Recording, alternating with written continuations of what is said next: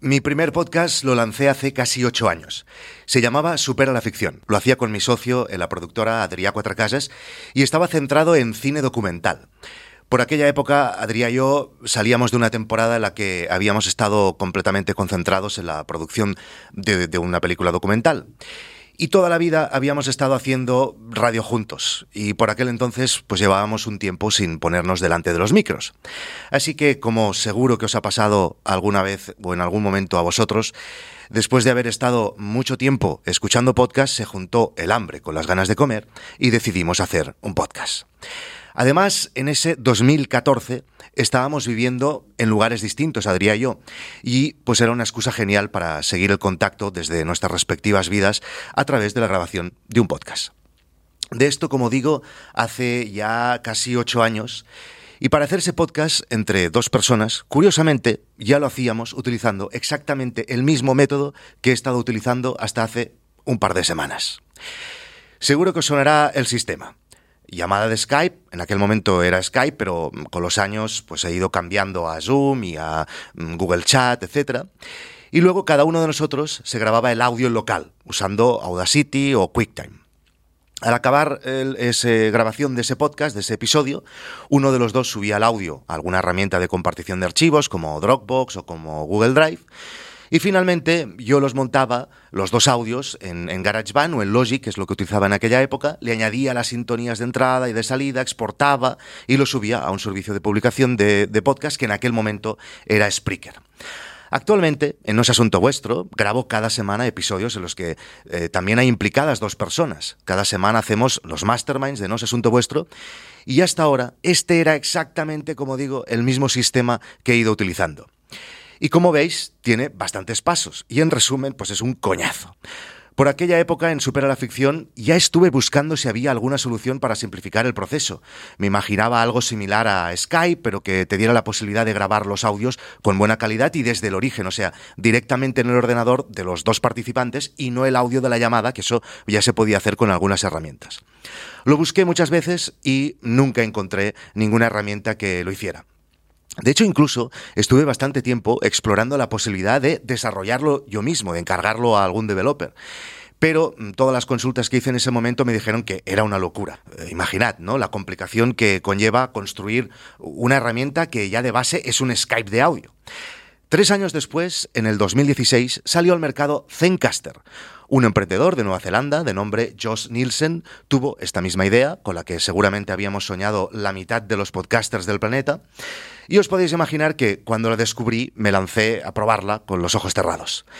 Pero el resultado, la verdad es que fue decepcionante. El sonido no era muy bueno, los audios no se sincronizaban siempre bien y lo peor de todo, había cortes en la llamada y, y en la grabación final. O sea que era, en definitiva, un desastre. Con los años he ido dándole más oportunidades a Zencaster, y aunque sí que es verdad que han ido mejorando mucho, aún no era una herramienta perfecta, al menos para lo que yo necesitaba. Pero hace un par de semanas me decidí a probarla de nuevo, ya que había oído que últimamente bastantes podcasters de mi entorno estaban hablando muy bien de ella. Y chicas, estoy entusiasmado con lo que he encontrado. No sé qué es lo que han hecho, supongo que simplemente trabajar mucho y acumular mucha experiencia con, tantos años, ¿no? Imaginad desde cuándo lo están haciendo. Pero os puedo decir que actualmente la app es una maravilla. Y por cierto que, según explican en su web, aunque han recibido muchas ofertas de inversión externa, el fundador ha preferido continuar haciendo bootstrapping. Así que, ya me conocéis, ya sabéis cómo soy, aún me gusta más Zencaster. ¿Y cómo funciona Zencaster? Pues es muy fácil y además tiene una interfaz súper limpia que mm, la verdad es que me encanta. Creas una sala, le envías el link a tu invitado o a tu co-host, él recibe todas las instrucciones por email con consejos sobre cómo conectar el micro, sobre qué navegador tiene que utilizar, con el link para conectarse a la hora programada, mil cosas más. Así que si además vuestro entrevistado no está muy relacionado con el mundo del podcast, se lo ponen muy fácil. El día de la grabación estáis todos los participantes en una sala que podría parecer a lo que sería como un Zoom o un Skype y cuando comienzas la grabación lo que hace Zencaster es utilizar el audio local del micro bueno de cada uno de los participantes y mientras estás grabando el, episodio en concreto, ese audio se sube a la nube y en el momento en que paras la grabación, tienes todos los audios ya subidos en alta calidad en tu ordenador. Además, puedes tirar sintonías y efectos durante la grabación directamente desde tu dashboard. Cuando acabáis el episodio, le das a postproducir y obtienes un audio ya mezclado con todos los audios nivelados. Así que además me ahorro un paso más porque yo siempre acabo enviando el audio final a una herramienta tipo Auphonic Leveler. Listo, el sonido que se obtiene es perfecto, os lo digo de verdad, e imaginad la de pasos que me he ahorrado con Zencaster.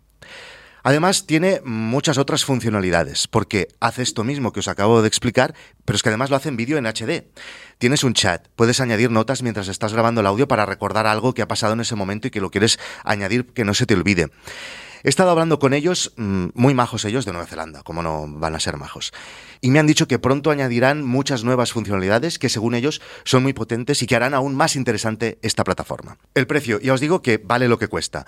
La opción profesional son 18 dólares al mes, pero tienen una versión gratuita que seguro que os sirve, como mínimo, para probarla. Además, me han enviado un código de descuento del 40% durante los primeros tres meses si ponéis el promo code Víctor Correal. Ya lo veis, Ahora también soy un código de descuento. Bueno, os animo a probarla, eh, os lo digo de verdad, entráis en zencaster.com y la probáis. Y si queréis escuchar cómo están quedando estos últimos episodios grabados con Zencaster y disfrutar de los fantásticos masterminds que hacemos, entrad en noesasuntovuestro.com. Chao, nos vemos en Internet.